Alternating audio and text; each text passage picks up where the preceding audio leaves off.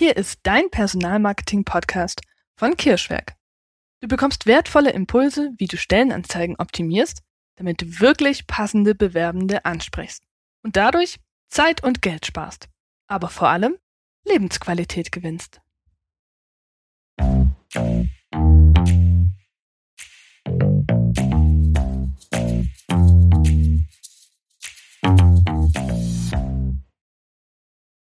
Willkommen zurück zu unserer Mini-Podcast-Reihe mit dem Titel Die 15 häufigsten Fehler in Stellenanzeigen.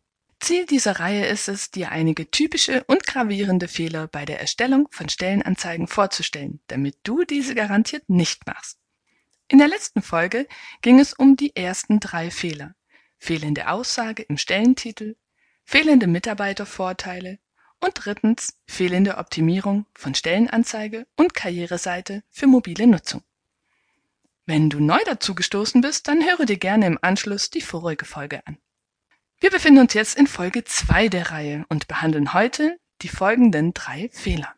Tipp- und Flüchtigkeitsfehler. Nummer 5 Diskriminierung in Stellenanzeigen und Nummer 6 die eierlegende Wollmilchsau, ein unklares Anforderungsprofil. Übrigens, mit unserem Stellenanzeigen-Check decken wir Potenziale für deine Stellenanzeige auf. Mit unserem begleiteten Online-Kurs zum Erstellen von optimierten Stellenanzeigen und Karrierewebsites platzierst du dieses entscheidende Wissen in deinem Unternehmen und bist unabhängig für weitere Stellenanzeigen. Die Links wie immer in den Show Notes. Starten wir also mit Fehler Nummer 4. Tipp- und Flüchtigkeitsfehler. Für den ersten Eindruck, wie man so schön sagt, gibt es keine zweite Chance. Deine Stellenanzeige ist der erste Kontaktpunkt des Bewerbers mit deinem Unternehmen und damit sein erster Eindruck von deinem gesamten Unternehmen. Wenn ein Unternehmen von Bewerbern fehlerfreie Anschreiben erwartet, so erwarten Bewerber im Gegenzug eine ebenso fehlerfreie Stellenanzeige. Haben sich mehrere Fehler, zum Beispiel Rechtschreibung oder Grammatik, in die Stellenanzeige eingeschlichen, macht das keinen besonders guten Eindruck und wirkt leider wenig professionell. Um das zu vermeiden, lässt du am besten deine Stellenanzeige Korrektur lesen, bevor du sie veröffentlichst. Oft ist man für den eigenen Text einfach betriebsblind und das ist ja auch ganz normal. Daher lassen auch wir als professionelle Texter unsere Inhalte immer überprüfen. Natürlich kannst du absichtlich Fehler in deine Stellenanzeige einbauen, wenn du beispielsweise jemanden fürs Lektorat suchst. Dann handelt es sich um eine gewollt schlechte und humorvolle Stellenanzeige aller Findest du alle Fehler in der Stellenanzeige? Das hat bei uns übrigens schon mehrfach zum Schmunzeln von Interessenten geführt, war einer von vielen Gründen, um sich bei uns zu bewerben und vor allem waren diese Fehler in Anführungszeichen ein toller Eisbrecher in den Bewerbungsgesprächen. Kommen wir zum Fehler Nummer 5. Diskriminierung in Stellenanzeigen. Unternehmen, die das Allgemeine Gleichbehandlungsgesetz kurz AGG missachten, können nicht nur Kandidaten vergraulen, sondern müssen gegebenenfalls mit rechtlichen Konsequenzen rechnen. Und dabei geht es noch nicht einmal darum, dass man mit Absicht diskriminiert, sondern meistens aus Versehen. Eine Klage eines abgewiesenen Bewerbers, der behauptet, diskriminiert worden zu sein, kann ein Unternehmen auf bis zu drei Monatsgehälter verklagen und damit teuer zu stehen kommen. Jetzt sagst du vielleicht, ach was, da wird schon keiner klagen. Kann sein, kann aber auch nicht sein. Oder du wirst Teil einer Sammelklage von findigen Anwälten, die sich ihre Arbeit suchen. Davon hast du bestimmt auch schon gehört. Ein Unternehmen sollte daher aus unserer Sicht jegliche diskriminierende Bezeichnungen in seinen Stellenanzeigen vermeiden. Also beispielsweise Deutsch als Muttersprache oder wir suchen einen jungen Kollegen oder du solltest körperlich belastbar sein bzw. körperlich fit sein. Solche Ansprachen gilt es zu vermeiden. Das AGG schützt vor Diskriminierung aufgrund von Geschlecht, Rasse bzw. ethnischer Herkunft, Alter, Weltanschauung bzw. Religion, Behinderung und auch sexueller Orientierung. Hier einige Tipps. Für den Stellentitel immer den Zusatz MWD verwenden. Es gibt hier keine eindeutige Regel, aber damit ist man auf der sicheren Seite. Fordere kein Bewerbungsbild, da dieses Rückschlüsse auf die ethnische Herkunft zulässt und eine Klage wegen Diskriminierung ermöglichen kann. Vermeide Formulierungen wie junges Team oder dann sind sie unser Mann oder sind sie körperlich belastbar. Überprüfe generell mit einem wachen Auge die Stellenanzeige und passe gegebenenfalls die Formulierungen an.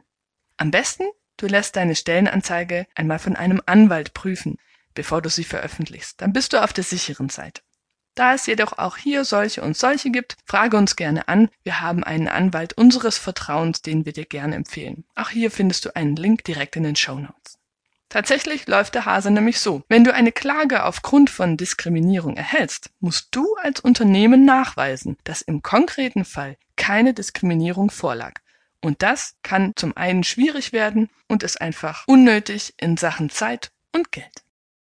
Fehler Nummer 6 die eierlegende Wollmilchsau bzw. ein unklares Anforderungsprofil. Das Anforderungsprofil stellt das Herzstück der Stelleneinzeige dar und soll helfen, wirklich qualifizierte Kandidaten zu erhalten.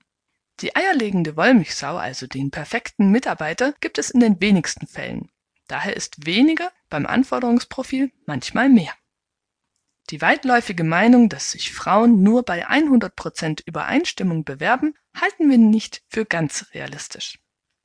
Vielmehr gilt für alle Bewerber, wenn die Anforderungen überzogen sind, dann sind weniger Kandidaten gewillt, sich überhaupt zu bewerben und die Zahl an qualifizierten Bewerbern sinkt. Schauen wir uns das Problem in der Praxis an. Bewerber müssen eben nicht zu 100 Prozent die Anforderungen erfüllen, um zum Gespräch eingeladen zu werden. Vielmehr geht es um das Gesamtpaket, das ein Bewerber mitbringt. Häufig reicht es bereits aus, wenn zwei Drittel oder überhaupt nur ein Drittel der Anforderungen erfüllt sind. Wie sieht es in deinem Unternehmen aus? Ist wirklich die ganze Palette an Anforderungen notwendig für diese Stelle?